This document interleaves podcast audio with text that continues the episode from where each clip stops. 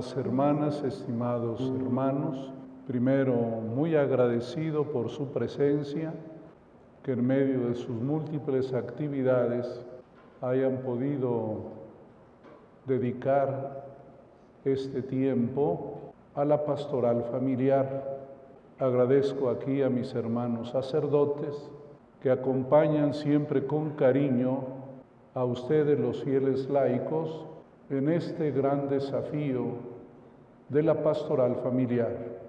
Desde luego agradezco aquí a mis hermanos obispos, a Monseñor Alfonso que me invitó, gracias a Monseñor Héctor por estar aquí también, y desde luego a Monseñor Fidencio, a que hemos venido a este encuentro. Yo les propongo como dos grandes objetivos. Primero, llenarnos del asombro de la belleza del matrimonio, misterio importante, la belleza del matrimonio no solo cristiano, sino la belleza del amor que Dios ha hecho posible entre un hombre y una mujer. Este asombro, similar al asombro eucarístico, nos permite también mirar con esperanza el presente y futuro de la familia. Pero primero hay que admirar la belleza del matrimonio, misterio de vida y fecundidad misterio de creación. Ahí cumplimos con nuestra responsabilidad vicarial de Dios.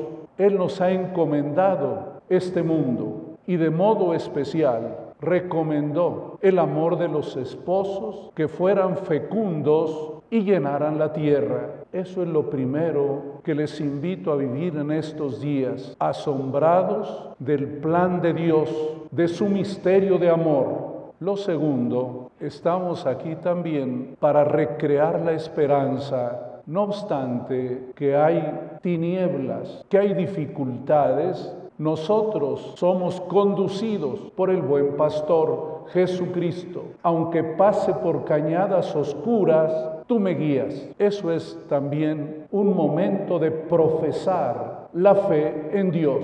Cuando hay una crisis histórica, viene a prueba la fe como los momentos de la persecución, cuando brilló la fe de los mártires, son tiempos también para nosotros de profesar y de confesar la fe en que Dios conduce la historia, que Cristo es nuestro pastor y que el Espíritu Santo no cesa de guiar a la iglesia. Los que quieren regresar al pasado niegan el poder conductor del Espíritu Santo el que cree en el poder de Dios y cree en la presencia del Espíritu Santo, sigue adelante, porque los que creen son como el viento, sopla, oye su voz, no sabes a dónde va, pero ahí está, generando vida. Esto es la segunda experiencia que les invito a tener en este encuentro, el asombro ante el misterio de Dios, pero también nuestra profesión de fe en que Dios conduce esta historia. Nosotros no somos pelagianos. Aquel famoso obispo Pelagio creía que dependía de su esfuerzo la fe de los demás. Nosotros no. Confiamos en que Dios es el conductor de la iglesia. Y por eso somos, como dice la escritura, como los niños recién amamantados que duermen en los brazos de su madre, porque llevamos la seguridad de quien nos ama, Dios nuestro Señor. Y quiero solamente comentar dos palabras de lo que oímos de la Sagrada Escritura. Primero del apóstol Pablo, mi actividad sacerdotal consiste en predicar el Evangelio de Dios a fin de que los paganos lleguen a ser una ofrenda agradable al Señor, santificada por el Espíritu Santo. Estas palabras no se refieren solo a nosotros los obispos y a los presbíteros, a todos nosotros. Recuerden siempre que en la teología católica se habla del sacerdocio común, del bautismo, y luego el sacerdocio ministerial. Pero San Pablo se pone aquí en esta amplitud del ministerio sacerdotal. Nuestra actividad sacerdotal, hermanos laicos, y nosotros los pastores, es predicar el Evangelio. Y eso no es tarea única nuestra de los ministros ordenados, sino de todos, para que para que la gente llegue a ser una ofrenda agradable al Señor, para que cada matrimonio en nuestro país sea una ofrenda agradable a Dios. Esa es nuestra actividad sacerdotal común. Y por eso con toda razón ustedes y nosotros hacemos pastoral familiar porque es una tarea sacerdotal. Lo segundo es lo que dijo el Señor en el Evangelio después de la parábola los que pertenecen a este mundo son más hábiles en sus negocios que los que pertenecen a la luz.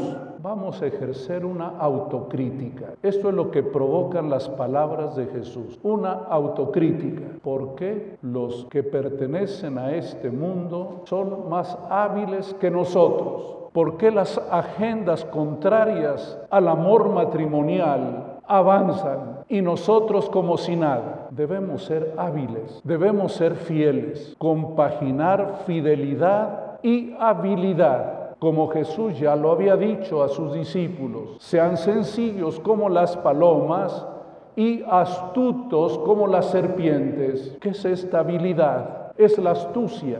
En una traducción de otro autor dice los que pertenecen a este mundo son más astutos en sus negocios que los que pertenecen a la luz. Hermanas y hermanos, nos falta astucia, habilidad. Nos conformamos con lo que hemos ganado y alcanzado. Nos parecemos a aquel administrador que guardó el denario en un pañuelo y lo puso debajo de la tierra para no arriesgar nosotros estamos llamados a arriesgar en las dificultades que hay hoy, pero teniendo esta sencillez del que cree y ama a Dios, del que tiene un corazón limpio y sana intención, pero al mismo tiempo esta habilidad misionera que hoy nos hace falta a todos. Así es que los animo a vivir este encuentro con mucha alegría, con mucha esperanza. Tengamos el asombro de la belleza del matrimonio, pero también profesemos la fe en Dios, que aunque parece una cañada oscura la que estamos recorriendo, hay siempre en el fondo un faro de luz